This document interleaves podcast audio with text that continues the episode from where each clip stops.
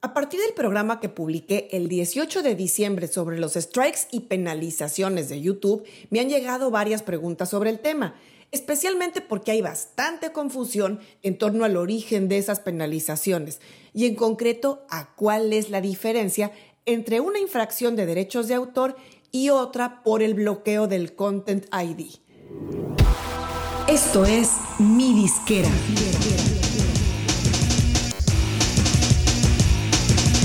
Mi Disquera, donde tu música es tu negocio. Comenzaré definiendo esos dos conceptos. Comenzamos con derechos de autor. Cualquier trabajo original, sea una canción, un video o un texto, puede ser protegido por derechos de autor. El llamado copyright es la protección que la ley concede a los propietarios para que los derechos de autor sean protegidos. Estos derechos van a garantizar que el creador de ese contenido reciba los beneficios derivados del uso por parte de terceros. Y por otro lado tenemos el Content ID, que en el contexto de YouTube es el sistema automatizado de gestión de derechos de autor que va a detectar automáticamente los videos que usan un material que tiene derechos de autor. Cada dueño o administrador de un canal tiene acceso en YouTube a esta herramienta de Content ID y va a permitir a los titulares del material protegido ejercer sus derechos y monetizar su contenido en vez de retirarlo de YouTube. Claro, si así lo consideran conveniente. Y ahora vamos a cómo funcionan esos dos conceptos en la práctica. Bueno, el dueño de cada canal puede manejar los derechos de autor del material que publica y tiene la opción de restringir por completo que nadie más publique ni use de ninguna manera su contenido o bien optar por el sistema de Content ID. Entonces tenemos en primer lugar la baja de contenido por infracción de derechos de autor. Esta es una medida radical y es la que sucede cuando el dueño del contenido solicita a YouTube la baja del o los videos que publicaron uno o más canales usando su contenido, ya sea de forma parcial o total.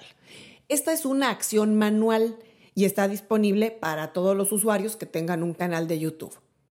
Cuando el dueño o administrador de un canal recibe de YouTube un aviso de baja por infringir derechos de autor, se va a hacer acreedor a un strike o penalización. Ejemplo, vamos a un caso concreto. A mí me gusta mucho un artista, grabo de la tele un concierto y lo subo a mi canal de YouTube como fan. No estoy ni dándome crédito ni alterando el contenido, simplemente estoy tomando un contenido original que ya cuenta con derechos de autor, copyright, y lo estoy subiendo a mi canal.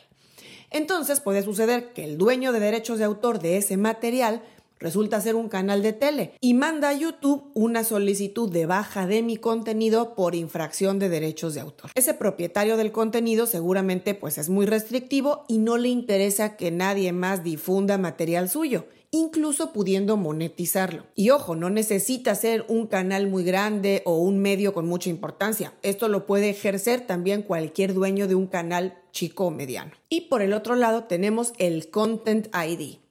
En este caso, el contenido va a tener una especie de huella digital que va a aplicar tanto para el contenido audiovisual, es decir, videos con audio, como el contenido musical solamente, la pista de audio.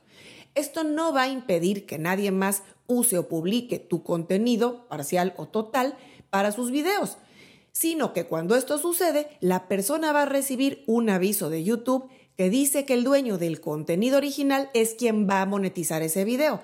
Pero esto no significa que le van a bloquear o eliminar del canal el contenido a esa persona. El sistema de Content ID se maneja automáticamente, a diferencia de lo que te comentaba antes sobre la infracción por derechos de autor, que es manual. Con el Content ID lo que sucede es que una vez que el dueño del canal establece esta política de Content ID en su canal, el sistema de YouTube va a detectar cualquier uso de su contenido, sin necesidad de solicitudes caso por caso. Y ahí te va la parte trascendente especialmente para los músicos y los artistas.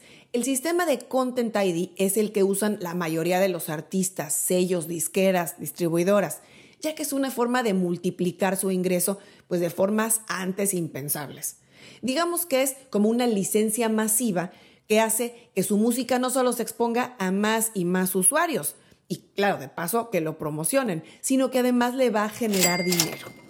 Un ejemplo muy claro de esto es el famoso contenido generado por usuario o UGC por sus siglas en inglés. Son todos esos videos que generan usuarios de YouTube distintos al dueño del contenido original, ya sea usando una parte o todo el contenido. Cuando esto sucede, el dueño del contenido, a través de esta política de Content ID, va a poder monetizar el contenido generado por usuario que publiquen cualquier cantidad de personas usando su contenido audiovisual o únicamente de audio. Ojo, importante mencionar, para poder usar la política de Content ID de YouTube, se requiere ser parte de la red de partners de YouTube, que para fines prácticos de los artistas, esto quiere decir que tú debes tener tu contenido musical entregado a YouTube a través ya sea de tu disquera, sello, distribuidora o agregador para que ese contenido genere un Content ID que va a tener, pues bueno, esta huella digital en cada una de las canciones.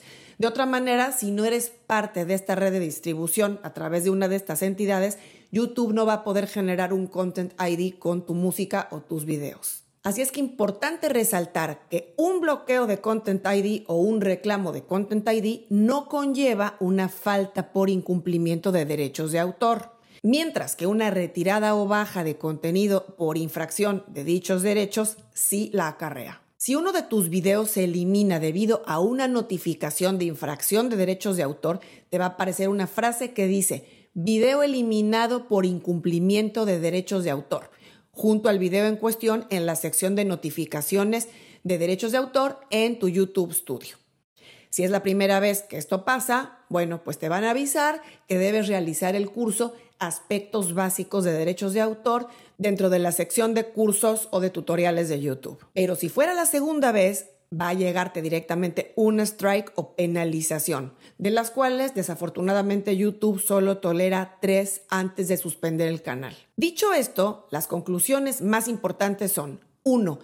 Protege todo tu contenido a través de la herramienta de Content ID en tu canal de YouTube. Y dos, no publiques contenido del cual no tienes los derechos y que tampoco tiene la opción de Content ID en YouTube como es claro el UGC o UGC. Es decir, no pirates contenido. Ojo, aquí entran los covers. Es arriesgado hacer covers así sin más, aunque lo hagas como un hobby.